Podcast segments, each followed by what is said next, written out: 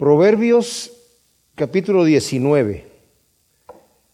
Hemos estado viendo estos tremendos proverbios de Salomón que, como he dicho, son perlas de sabiduría. Cada versículo es un proverbio. Es sabiduría de Dios. Aquí nos va a hablar, en este, en este capítulo vamos a ver que también se habla acerca de una cierta sabiduría, que como hemos visto, según nos dice Santiago, hay una sabiduría que es terrenal, diabólica. Y no todo lo que escuchamos de gente que es erudita son sabios. Eh, no toda la sabiduría es divina. La sabiduría que nos dice Salomón es sabiduría divina. Y son consejos que vienen no solamente de parte de un hombre a su hijo, obviamente Salomón el que está hablando aquí, dice a sus hijos o a su hijo en especial, si se refería a uno, ha de haber sido Roboam, pero yo lo veo como el Padre hablándonos a cada uno de nosotros, dándonos consejos de sabiduría mis amados, si nosotros leemos, nos acostumbramos a leer este libro de Proverbios, es impresionante los problemas que vamos a evitar en el momento que una situación nos venga. Nos vamos a acordar de un proverbio que está aquí y vamos a saber tomar la decisión correcta, porque de eso se trata. En los primeros nueve capítulos, Salomón estaba diciendo, Hijo mío, escucha los consejos que te estoy dando. Presta atención porque esto te va a librar de muchos problemas. Y ciertamente Salomón fue un hombre que hemos considerado, ¿verdad?, como Salomón le pidió sabiduría al Señor y el Señor se agradó tanto de que le haya pedido sabiduría, de que le dijo, te voy a dar sabiduría como nadie ha tenido ni la tendrá después, pero además le dio riquezas, le dio prosperidad, le dio paz en sus días, abundancia. Y aunque leemos en la Biblia, fíjense bien, que él al final de su vida apostató de Dios, y empezó a adorar y a servir otros dioses. Al final del libro de Eclesiastés, que es un libro que escribe Salomón en su vejez, él mismo reconoce que el todo del hombre es ponerse a cuentas con su Creador mientras pueda hacerlo, ¿verdad? Porque el Señor va a llamar a cuentas a cada uno de nosotros. Entonces, eso me hace pensar que Salomón muy probablemente murió dentro de la gracia de Dios, porque estos proverbios que él está diciendo son cosas que me imagino que nunca se le olvidaron, ¿verdad? Y el Espíritu Santo de alguna manera siempre nos va a recordar estas situaciones en nuestra vida. Bueno, el detalle es que vamos a entrar en sí a los proverbios para aprender de la sabiduría que nos va a guiar en justicia, en honestidad, en, en ciencia, en enseñanzas, ¿verdad? Más vale pobre que anda en su integridad que rico fatuo de labios y al mismo tiempo necio. A pesar de que el pobre sufre muchas desgracias, según lo vamos a ver aquí en el versículo 4 y en el versículo 7 de este mismo capítulo de Proverbios, más vale la integridad, dice Salomón, que la riqueza. Y Salomón era un hombre muy rico. Yo creo que Salomón era el hombre más rico de su época, en el mundo entero. Dice, más vale la integridad, aunque la persona sea pobre, que un rico que sea fatuo de labios y al mismo tiempo necio. Fatuo, estaba viendo yo en el diccionario, ¿qué significa ser fatuo? Falto de razón o de entendimiento, lleno de presunción o vanidad infundada y ridícula. Y otra es persona que es engreída y habla o se comporta convencida de su superioridad con respecto a los demás. O sea, es un fatuo, es rico y al mismo tiempo necio.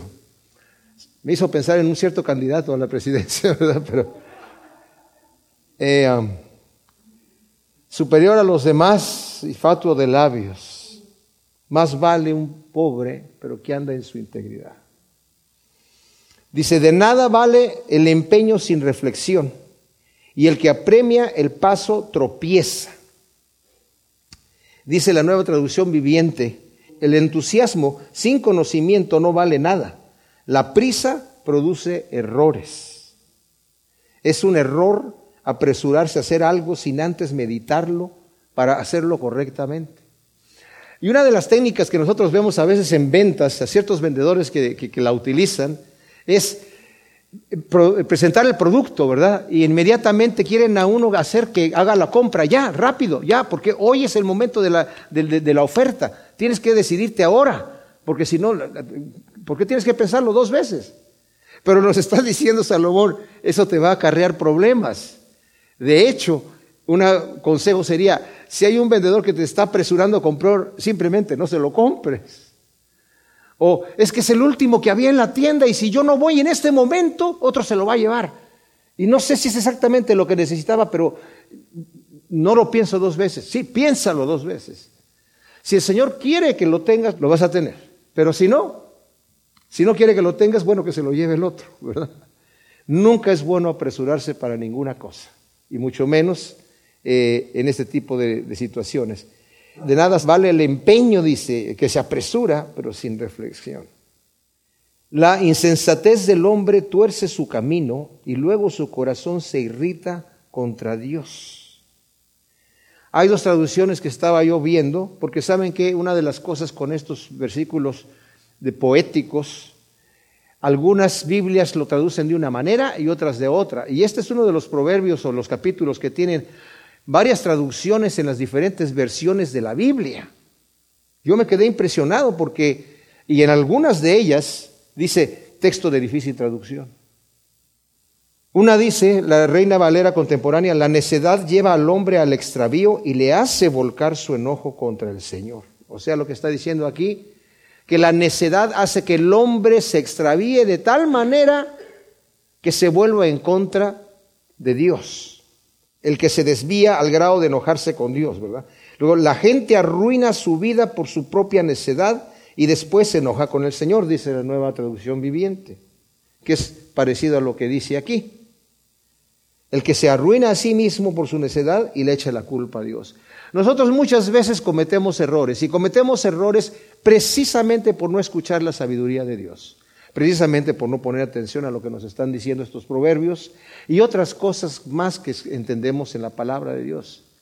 ¿Y cuántas veces nosotros somos los que cometemos el error, caemos en el fracaso, pero le echamos la culpa a Dios? O nos enojamos contra el Señor. ¿Qué, qué necedad es esa, verdad? Enojarse contra Dios cuando sabemos que Dios es amor y es el Todopoderoso y Él hace lo que Él quiere, pero a la vez cuando no van las cosas, los planes de acuerdo a como yo quiero, yo en cierta forma cuando me enojo con Dios le estoy diciendo, Señor, tú estás haciendo un mal trabajo. Si yo estuviera en tu lugar, obraría más prudentemente que tú. Qué terrible, ¿verdad? Luego dice el versículo 4, mientras más riquezas, más amigos, pero el pobre es abandonado hasta por su amigo. Las riquezas, dice la Reina Valera contemporánea, atraen a muchos amigos, pero del pobre hasta sus amigos se apartan. Pero los verdaderos amigos permanecen en las buenas y en las malas. Job, en el libro de Job vemos un ejemplo tremendo. Job era el hombre más rico de Oriente en aquel entonces. Dios lo había bendecido abundantemente. Tenía muchos amigos, tenía muchos siervos y era muy respetado. Los jóvenes se sentaban a escucharlo. Cuando dice, cuando pasaba yo, dice Job, los jóvenes se tapaban la boca y dejaban de hablar. Aquí viene Job, con respeto, con, porque tenía muchísimo dinero y era muy dadivoso, muy generoso. Y cuando vino la prueba que el Señor le envió, en donde perdió toda su riqueza, hasta sus siervos llegaron a escupirle y a ofenderlo. Qué terrible. O sea, su misma esposa también, ¿verdad? le, dijo, este, ¿por qué no maldices a Dios y te mueres de una vez? Qué terrible la situación. Pero los verdaderos amigos permanecen hasta el final. Esto, en cierta manera, me, lleva a ver, como veíamos la vez pasada, en el versículo 24 del, del capítulo 18, hay amigos para la ruina del hombre, pero hay un amigo más unido que un hermano. O sea, hay amigos que parecen ser amigos, pero son para la ruina. Están ahí solamente para saber qué es lo que pueden sacar. Y en el momento que tú ya no me das nada, entonces ya me voy de ahí. Muchos buscan el favor del generoso y todos son amigos del hombre que da. Estos eh, tres versículos, el 5, 6 y 7, van unidos, ¿verdad? El generoso está rodeado de amigos. qué tan amigos son esos amigos que, que tiene el generoso, ¿verdad? Los que siguen al hombre generoso que da, no necesariamente son sinceros. Ahora, tenemos que tener cuidado de esto, porque hay gente que tal vez con sinceridad está siguiendo al hombre generoso, pero generalmente el que sigue al hombre generoso está ahí porque quiere que le sigan dando. Cuando el Señor Jesucristo, si ustedes después lo leen en, el capítulo 6 de Juan, a partir del versículo 26 en adelante, el Señor estaba junto al lago de Galilea y las multitudes habían venido a escuchar la palabra del Señor. Y estaban ahí con sus familias, con sus hijos, y el Señor tuvo compasión de la gente y les dice a sus discípulos, estas personas ya no tienen que comer y ya es hora de comer. ¿Cómo vamos a hacer? ¿De dónde, de dónde vamos a sacar comida para estos hombres? ¿Dónde vamos a comprar comida para estos hombres? Se lo dijo a sus discípulos para probarlos. Y sus discípulos dijeron, pues 200 denarios no alcanzarían. Tal vez tenían 200 denarios, no sé, para darle la comida ni siquiera a una pequeña porción de esta gente.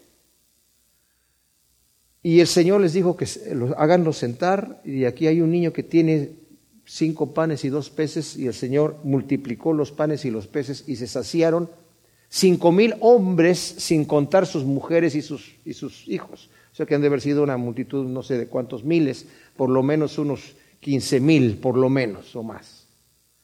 Y se recogieron doce cestas de lo que sobró.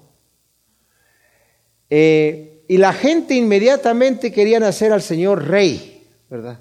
Y el Señor no los dejó, sino que eh, le mandó a sus discípulos que se fueran al otro lado del, del lago, en la barca, y él se fue a orar arriba al monte. Y después es cuando el Señor llegó caminando sobre el mar que entre paréntesis dice la escritura que hizo como que los quería pasar, ¿verdad? Ahí vemos que se, como muchos dicen que si Dios tiene sentido del humor, claro que tiene que tener sentido del humor, porque si no, ¿cómo tendríamos nosotros sentido del humor? Él tiene que tener sentido del humor para poder crear a alguien que tiene sentido del humor. Y ahí dice que el Señor hacía como que los quería adelantar, ¿verdad?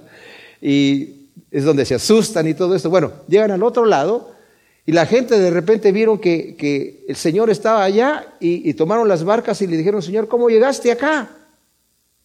Y el Señor les dijo, les digo de cierto que no me andan buscando ustedes por escuchar la palabra, sino porque se saciaron de pan. Quieren que el hombre generoso les siga dando. Y tan cierto es eso que les dice el Señor, que después ellos le dicen, ¿qué señal nos muestras tú? Moisés le dio a nuestros padres de comer en el desierto.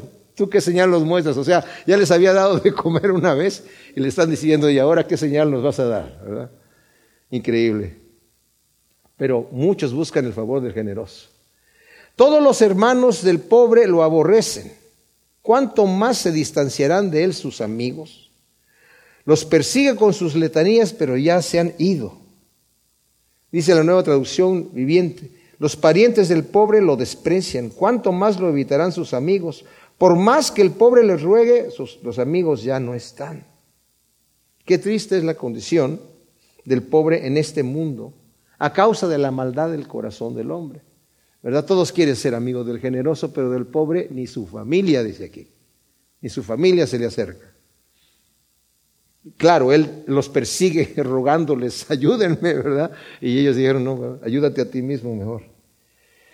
El que adquiere cordura se ama a sí mismo. Al que guarda la prudencia le irá bien. El beneficio que hay, mis amados, en buscar la sabiduría divina y aplicar sus principios. Quien tal hace, dice la Escritura, se ama a sí mismo. Y esto es en contraste con el necio que su fin será la muerte. ¿Qué es lo que Dios quiere de mí? ¿Para qué existen los mandamientos y los reglamentos que Dios me da? ¿Por qué tengo yo que darle prioridad a Dios en mi vida como la primer cosa?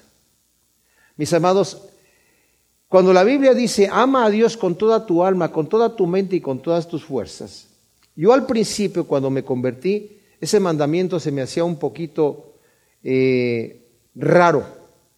Porque yo decía, ¿cómo es que Dios me va a pedir que yo lo ame? Yo lo amo o no lo amo, pero no me puede demandar que lo ame. ¿Por qué me está diciendo que lo tengo que amar? Y con todas mis fuerzas y con toda, o sea, ¿cómo está esta situación? Que yo tengo que reconocer a Dios en adoración, en, temor y adoración.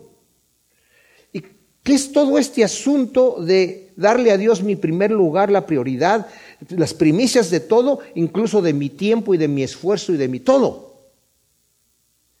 Mis amados, nosotros existimos porque Dios nos ha creado.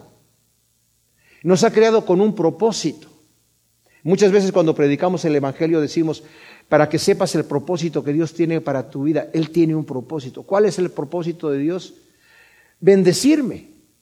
las bendiciones celestiales son eternas. Lo que yo tengo aquí en la tierra, yo puedo trabajar esforzadamente para ganarme un futuro terrenal vivir bien, tener mi casita correctamente, tener mi, auto o mis autos correctamente, eh, que todo está tranquilita, bien, todo aquí, ¿verdad? Como, como el mundo lo vería y diría, eh, eso es un hombre o una mujer exitosa. Pero, ¿qué está sucediendo eternamente? ¿Qué tengo yo allá? ¿Qué es lo que tengo yo allá en el reino de Dios? ¿Qué tesoro he hecho yo para el reino de los cielos? Porque como les he dicho en otra ocasión, en el momento que se cierra nuestra caja aquí en la tierra, todo lo que tenemos aquí se queda aquí. Lo único que vamos a obtener en ese momento es lo que enviamos adelante al reino de Dios. Nuestra vida aquí en la tierra es temporal. El Señor ya nos lo hace ver a través del envejecimiento y de la enfermedad. Este no es tu lugar, tú vas aquí de paso. Y por cuanto vas aquí de paso, no eches anclas aquí, porque este es un, solamente es Dice la escritura que nuestro cuerpo es un tabernáculo. Un tabernáculo es una tienda de campaña, no es un lugar permanente. Dice, yo ya les he preparado mansiones, eh, lugares allá en la tierra, que es nuestro cuerpo eterno. Ahora la eternidad viene para todo hombre y mujer. Todos los seres humanos viven eternamente, pero viven eternamente unos en la gloria de Dios, en el plan perfecto de Dios, o eternamente separados de Dios en la condenación y confusión perpetua, como le llama Daniel. Qué vergüenza va a ser cuando nosotros que sabemos de las cosas de Dios, si no hemos hecho tesoros en el cielo, cuando lleguemos ahí y veamos, wow, ¿por qué no tomé la oportunidad de hacer esto? ¿Por qué, Porque yo sentía exagerada la gente que se entregaba al Señor? Porque ya, oh, está bien que seas cristiano, pero no seas tan beato, ¿verdad? No, no, no, no tanto, sino respétale tantito. Está bien que vayas a la iglesia de vez en cuando y cantes los coritos, pero no le eches tantas ganas. ¿Cuál es la necesidad? Bueno, la necesidad está en que qué tan enamorado estás del Señor. ¿Qué, ¿Cuánto compromiso tienes? El Señor no nos tuerce la mano para que estemos con Él. El Señor Jesús, el Hijo de Dios, sabía quién era. Y en saber cuál es su posición aquí en la tierra, se pasaba todas las noches orando. Estamos hablando de el Señor Jesucristo, Dios mismo, teniendo comunión con el Padre. Y eso sus discípulos lo vieron de tal manera tan impresionante que le dijeron, Señor, enséñanos a orar. Se nos antoja esa relación que tú tienes con Dios. Se nos antoja esa entrega. Y eso produce en nosotros, mis amados, una satisfacción mayor que la satisfacción de, tener cualquier cosa aquí en la tierra, de poder ah, lograr cualquier sueño, cualquier cosa que yo haya querido hacer o que quiero hacer aquí en la tierra. Es algo que no se puede compartir con palabras, es algo que se tiene que experimentar. Y solamente la persona que lo experimenta, que está en esos momentos de adoración, que esté en esos momentos de deleitarse en la palabra de Dios, que esté en esos momentos de intimidad con Dios, sabe lo que es eso, pero no lo puede expresar. Porque una persona que nunca ha probado un helado de chocolate, ¿cómo se lo explica uno a qué sabe el helado de chocolate? No se lo puede explicar, si no lo conoce, ¿verdad? Entonces, estas cosas no se transmiten en lenguaje, sino son cosas que el Señor nos dice, bueno, el que adquiere cordura se ama a sí mismo, el que guarda la prudencia le irá bien, el que busca a aplicar los principios de Dios en su vida es que realmente se ama a sí mismo y es el que le da más importancia a la sabiduría, al conocimiento de Dios que a la riqueza. Dice el Señor Jesucristo, por eso dijo el Señor Jesucristo, no te afanes por el día de mañana qué vas a comer o qué vas a vestir. Esas son necesidades básicas. No está diciendo el Señor, no te afanes el día de mañana por tener tres autos o por tener dos casas o por tener muchos vestidos o ropa nueva. Está hablando de lo básico. Dice, Dios sabe lo que tú necesitas. Mira los lirios del campo. Salomón, que tenía tanto dinero, con toda su gloria y riqueza, no se viste con, la, con el gusto y con la belleza con el que Dios viste a la hierba. Mira las aves del campo, que no siembran ni recogen en graneros. Que, ¿Cómo comen?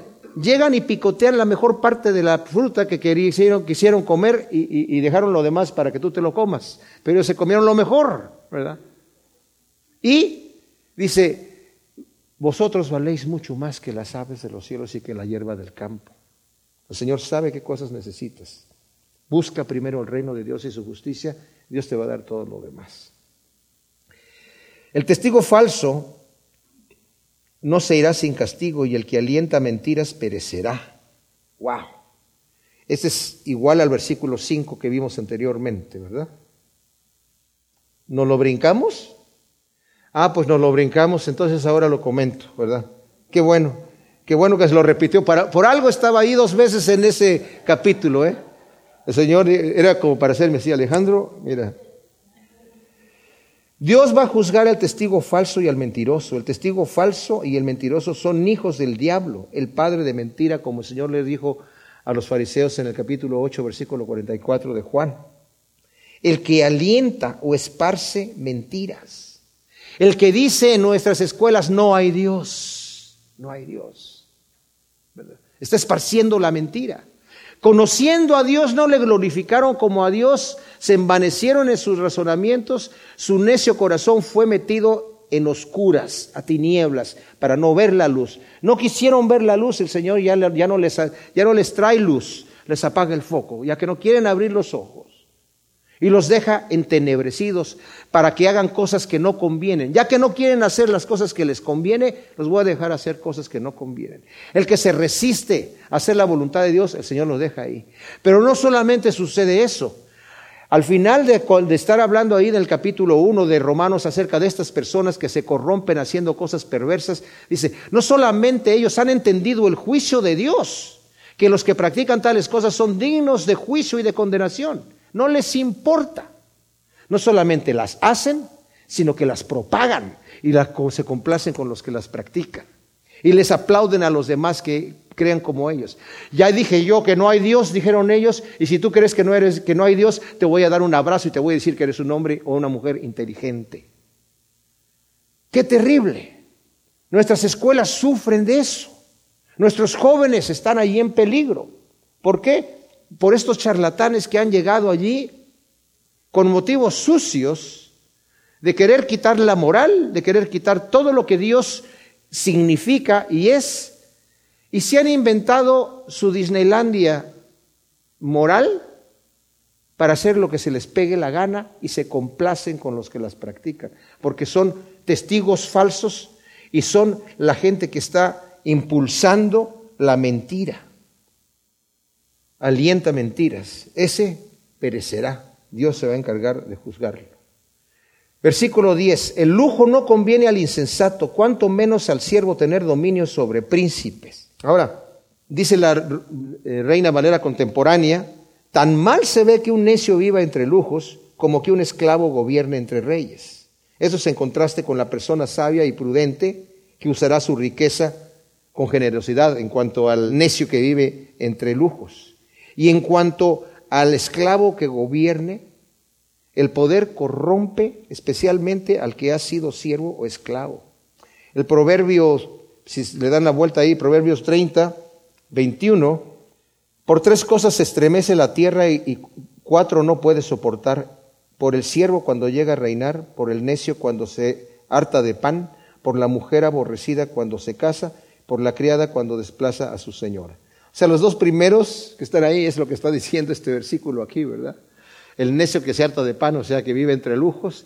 Se ha demostrado que muchos de los gobernantes más tiranos vinieron de clases muy bajas, que cuando tuvieron el poder ejercieron. Eh, ahora, es un eh, versículo de difícil comprensión, pero históricamente se ha visto que es así. La cordura del hombre detiene su furor y su honra es pasar por alto la ofensa. Dice la nueva traducción viviente, las personas sensatas no pierden los estribos, Se ganan el respeto pasando por alto las ofensas. La misericordia es la virtud de poder pasar por alto la ofensa. Nuestro Dios es un Dios misericordioso, dice yo soy, yo soy Dios fuerte, misericordioso y piadoso. Pasar por alto la ofensa es necesario para nuestro perdón, porque si el Señor nos llama a juicio sin pasar por alto la ofensa, no nos puede perdonar. Pero además no solamente pasa por alto la ofensa, sino que Él mismo paga la deuda de que nosotros lo hemos ofendido a Él. Es increíble el amor de Dios. Y por eso es que el Señor nos enseña a poner la otra mejilla. Aquí nos está tratando de una persona que, que se va a ver como un tonto, porque en algunos sectores, no solamente culturales de antiguamente, sino hoy en día, si yo no me vengo, ¿verdad? Y no, y no hago, y me desquito y me, y me vengo porque el mal que me hicieron me voy a ver como un cobarde. Es mejor que te veas como un cobarde y no que te veas como un tonto ante Dios. ¿Ante quién quieres verte bien? ¿Ante el mundo o ante Dios? El que ve la verdad. Y el Señor dice que aprendamos de Él que es manso y humilde de corazón. Y de Él también escuchamos que nos dice, bienaventurados los misericordiosos porque alcanzarán misericordia. El versículo 12 dice, rugido de león es la ira del rey, rocío sobre la hierba su favor. Esto es una exhortación a someterse a las autoridades, como también lo dice Romanos 13.1 y Tito 3.1, que debemos someternos a las autoridades, pero también se aplica a nosotros someter nuestras vidas a Dios. La tragedia de irritar al Rey de Reyes y la bendición de recibir su favor.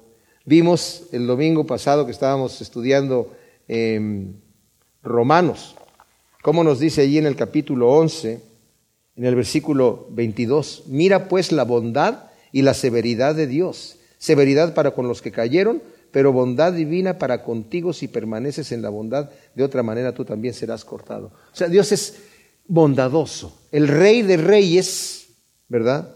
Su favor para nosotros es lo que Él quiere darnos. Pero si nosotros resistimos el favor de Dios, vamos a acarrear la ira del rey que es como rugido de león, dice aquí. El hijo necio es desgracia del padre y gotera continua las contiendas de una mujer. Wow. Definitivamente ya hemos visto en otros proverbios también que se ha repetido que el hijo necio es una verdadera desgracia y vergüenza para los padres. Pero aquí algo de la mujer contenciosa es como una gotera continua, es literalmente tormento chino, ¿verdad? Esa gotita que está cayendo todo el tiempo hasta que ya... Aquí se está refiriendo obviamente a una mujer que busca pleito todo el tiempo y que nada lo puede decir con tranquilidad y con sencillez. Para todo tiene que hablar golpeado y con contienda, ¿verdad? Salomón tenía 700 esposas, tenía de todo el tipo de esposa que pudo haber. Y yo creo que algunas de haber dicho, este es tormento chino esta mujer de aquí. Va a hablar de otras mujeres más adelante, pero la contenciosa, dice aquí, es gotera continua. Casa y fortuna son herencia de los padres, pero la mujer prudente es un don de Yahvé. O sea, habla de otro tipo de mujer. Dice, la casa y la fortuna son cosas materiales que los padres les dejan a los hijos, pero si tú tienes una mujer que es prudente, es un regalo que Dios te ha dado. Y dale gracias a Dios por eso. La pereza hace caer en el sueño profundo, el alma ociosa pasará hambre. La pereza, mis amados, es un vicio que adormece al individuo para hacerlo inútil y ocioso. Y el que es ocioso terminará en la indigencia y va a terminar echándole la culpa a los demás porque nunca puede reconocer. Es una de las cosas que tiene el, ocioso, ¿verdad? Nunca va a decir, pues yo estoy en esta condición porque he sido un perezoso y no he trabajado. No, siempre es la culpa de alguien más, ¿verdad? ¿No es así? Porque si la persona reconociera, es mi culpa, se levanta y se pone a trabajar. Yo no puedo entender una persona que diga, no tengo dinero porque nadie me da trabajo. ¿Cómo no? Si yo necesitara trabajar en este momento, eh, en cualquier cosa, cualquier cosa haría. Miren mis amados, yo antes trabajaba de músico en México, esa era mi profesión. Cuando me convertí al Señor después de trabajar de músico, me metí a trabajar en diferentes trabajitos aquí en una imprenta de dibujante, porque yo sé dibujar, y después estuve haciendo planos de topografía con otra empresa en México y después estuve eh, reparando equipo médico y un poquito de electrónica en un hospital y después terminé siendo dibujante de ese mismo hospital. Cuando vine aquí a Estados Unidos tenía que trabajar para pues, sostener a mi familia y tenía que trabajar de un trabajo temporal de lo que fuera. Y lo que me ofrecían, hay trabajo, hay trabajo, que hay que hacer esto, hay que cortar papel allí, en, bueno, lo que haya que hacer, que construir, y yo no sé de construcción, pero me daban el martillo, me tardaba mucho, me pagaban muy poco porque hacía poquito. Pero es que a lo que voy es que el que es ocioso va a terminar en la indigencia y echándole la culpa a los demás. El versículo 16 dice, el que guarda el mandamiento guarda su vida pero el que menosprecia sus caminos morirá. Los mandamientos de Dios son para vida. Y el despreciar los mandamientos de Dios es apresurarse a la muerte. Dios no nos dio mandamientos arbitrarios solamente porque dijo, yo soy Dios y ustedes son mis siervos, yo les voy a dar unos mandamientos para que me obedezcan porque quiero, se me antojo nada más. No, los mandamientos de Dios son instrucciones para nosotros, para saber cómo caminar el camino. El Señor nos dijo, yo te he puesto dos caminos, el del bien y la vida y el del mal y la muerte. El del mal y la muerte lo puedes caminar como se te dé la gana, pero el del bien y la vida tiene sus requisitos, sus instrucciones. No puedes caminarlo como tú quieras. Es más, para caminar ese camino tienes que negarte a ti mismo, tienes que tomar tu cruz y luego tienes que seguirme como un discípulo. Yo te voy a ir instruyendo y tú me vas a estar obedeciendo porque ese camino de vida tiene su instrucción. El camino de muerte es ancho, a decir, para donde tú quieras y tú eres tu propio jefe y lo manejas como tú quieras, pero ese lleva a la perdición. El que lleva la vida, dice el Señor, yo soy el camino, yo soy la verdad, yo soy la vida. Y nadie viene al Padre si no viene a través de ese camino, a través de mí, dice el Señor. El que da al pobre presta a Yahvé y él se lo devolverá. Dios tiene cuidado del pobre y quien da al pobre le da a Dios. En Mateo 25 del 31 al 46 el Señor divide a la gente en el juicio final y pone a la derecha las ovejas y a la izquierda las cabritas y les dice a las de la derecha, bienaventurados, venid a mi reino porque tuve hambre, me diste de comer, y tuve sed, me diste de beber, estuve enfermo, me visitaste, me atendiste en la cárcel también. Señor, cuando te vimos en esas condiciones y te servimos? por cuanto lo hiciste a uno de estos más pequeños, a mí me lo hiciste. Pero a los de la izquierda les van a decir, apartados malditos al fuego eterno, porque tuve hambre y no me diste de comer, tuve sed y no me diste de beber, estuve enfermo, no me visitaste, en la cárcel y no me atendiste. Y cuando, Señor, te vimos en esas necesidades, por cuanto no lo hicieron a uno de estos pequeños, a mí no lo hicieron. Pero aquí dice que el que da al pobre, presta a Yahvé. Ahora, Dios recompensará el alma generosa que bendice al necesitado. Dios no nunca será deudor de nadie. Y cuando el Señor nos, nos paga, nos paga con creces, ¿verdad? con muchos intereses. Así que si queremos prestarle al Señor necesitamos tener cuidado del pobre. Castiga a tu hijo mientras hay esperanza, pero no desee tu alma causarle la muerte. Este es uno de los versículos que se pueden traducir de mil maneras, ¿verdad?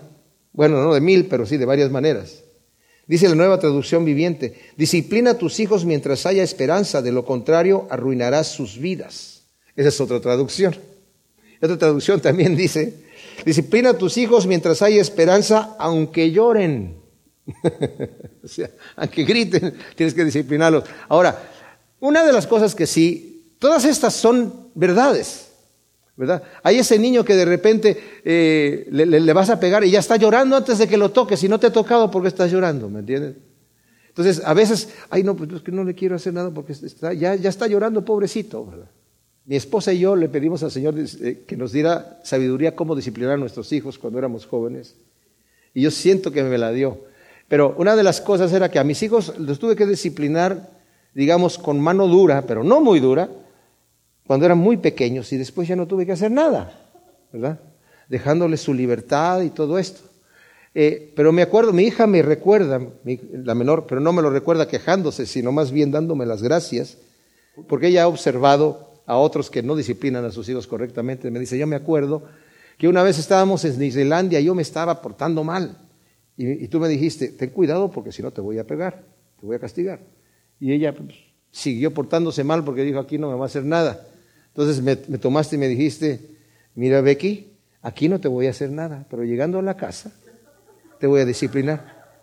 Dice, yo el resto del tiempo me porté así, pero como santita, ¿verdad? Como campanita, como Blancanieves. y cuando llegamos a la casa le dije, Becky, ¿te acuerdas que te dije que te iba a disciplinar? Así, Pa, pa, pa. Y bueno, yo me sentí mal, porque ya se había pasado el momento, ¿verdad? Pero también ella lo aprecia. Pero también aquí dice, ten cuidado cuando disciplines a tu hijo que no tengas tanto coraje que le vayas a hacer mucho daño. Es más, de hecho, el consejo es cuando tu hijo te sientes, sientes que lo tienes que disciplinar porque estás con ese coraje, a déjalo que se enfríe y dile, mira, después hablamos de este tema, después arreglamos cuentas. A veces va a llegar el momento en donde digas, bueno, no vale ni la pena, nada, con una plática es suficiente, ¿verdad? Y ya la cosa se enfría. Pero la importancia de disciplinar a nuestros hijos es realmente importante. Versículo 19 dice, el hombre de grandes iras sufrirá castigo y el que se interponga será castigado también. Dice la nueva eh, versión internacional, el iracundo tendrá que afrontar el castigo, el que intente disuadirlo aumentará su enojo. Dios va a castigar al hombre iracundo y si alguien quiere prevenirlo va a salir perjudicado. Dice el proverbio 9, 7, quien corrige al cínico se acarrea insultos, quien amonesta al malvado acarrea desprecios. Me imagino que algunos de ustedes han experimentado esta situación en donde eh, quiere uno calmar un problema y termina con un problema mayor, ¿verdad? Escucha el consejo y acepta la corrección para que llegues a ser sabio. El hombre sabio recibe la corrección con gratitud. Esto va en contraste con el versículo 19. El proverbio 9 que leímos también, en el versículo 8 y 9 nos dice, no reprendas al escarnecedor, no sea que te aborrezca, ligado al anterior, pero corrige al sabio y te amará. Da al sabio y será más sabio. Enseña al justo y aumentará su saber. Y en el proverbio 25, 12 nos dice, zarcillo de oro y joya de oro fino es el sabio que reprende al oído del dócil. O sea, el que es sabio te va a agradecer por la reprensión y se va a corregir, se va a hacer aún más sabio. Muchos designios hay en el corazón del hombre, pero el propósito de Yahvé es el que prevalece. El hombre se propone hacer su voluntad, pero la voluntad de Dios es la que prevalece. Como vimos en el proverbio anterior también, en el proverbio 16, versículo 9, el corazón del hombre traza su camino, pero Yahvé establece sus pasos. El propósito de Dios se lleva a cabo. Dios utiliza todas las cosas para su eh, propósito, ¿verdad? Todas las cosas el Señor las utiliza para su propósito. Lo que los hombres aprecian es la lealtad. Es preferible ser pobre que traidor. Ciertamente, todo hombre aprecia la lealtad de los demás y es una verdadera vergüenza ser un traidor. Luego en el 23 dice, el temor de Yahvé es para vida y el que lo tiene vivirá satisfecho y no será visitado por el mal. Aquí ya hemos visto varias cosas que nos ha dicho anteriormente en los proverbios del temor de Yahvé. Aquí dice que es para vida, es para vivir satisfecho y para vivir protegido del mal. El proverbio 1, 7 y el 9, 10 dice, el temor de Yahvé es el principio de la sabiduría. Proverbio 3, 7 dice, el temor de Yahvé es medicina para tu ombligo. El proverbio 8:13 dice, el temor de Yahvé es aborrecer el mal. En el 10:27 dice, el temor de Yahvé aumentará los días. En el 14:27, el temor de Yahvé es manantial de vida. Y en el 15:33 dice, el temor de Yahvé es escuela de sabiduría.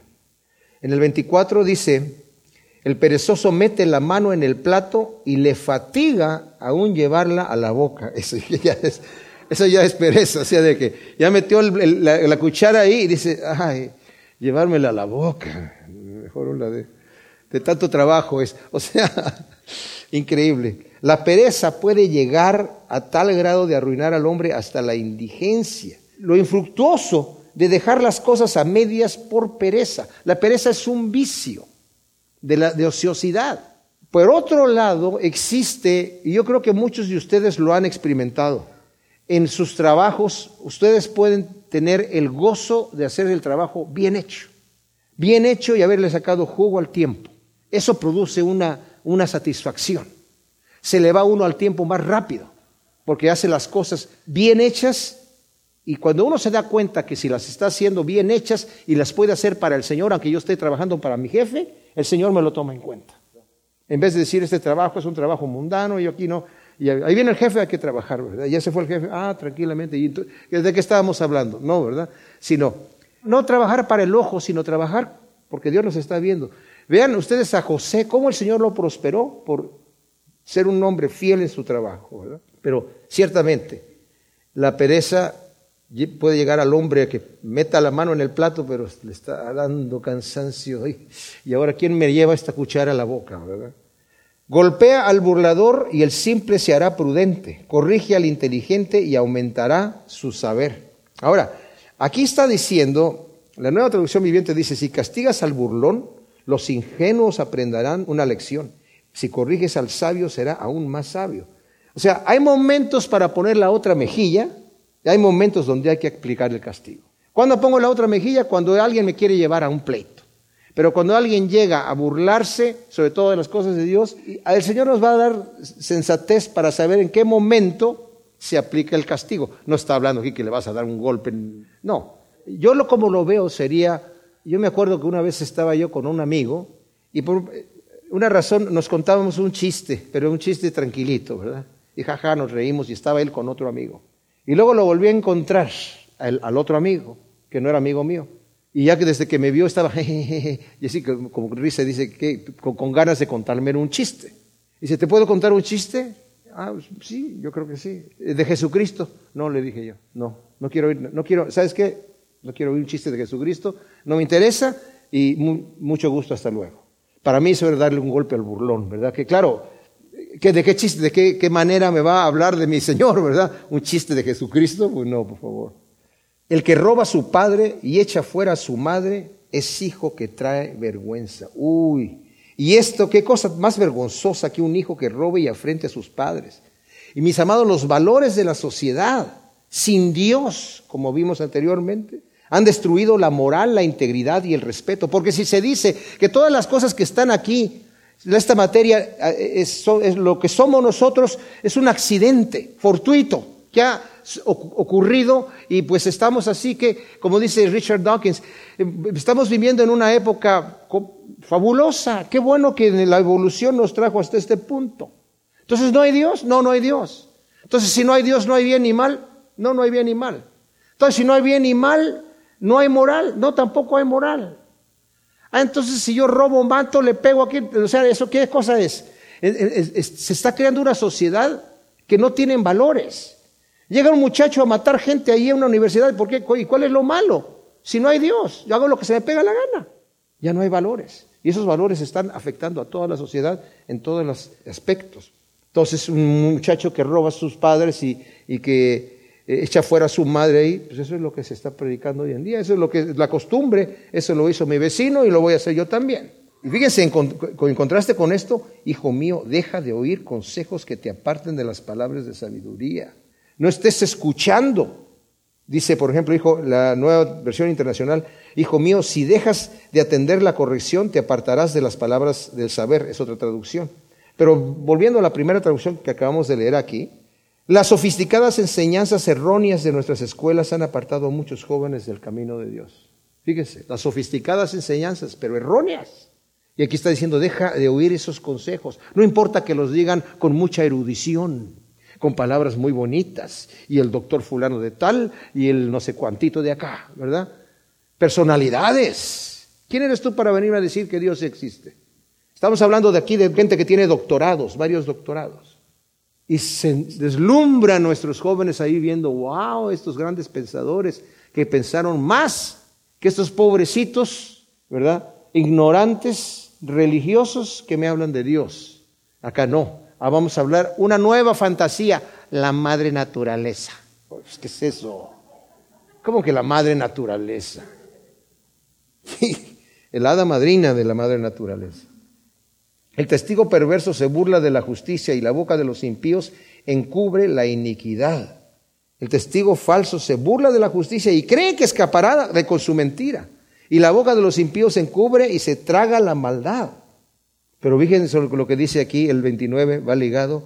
Hay castigos preparados para los burladores y azotes para la espalda del necio. Dios traerá a cuentas a toda persona.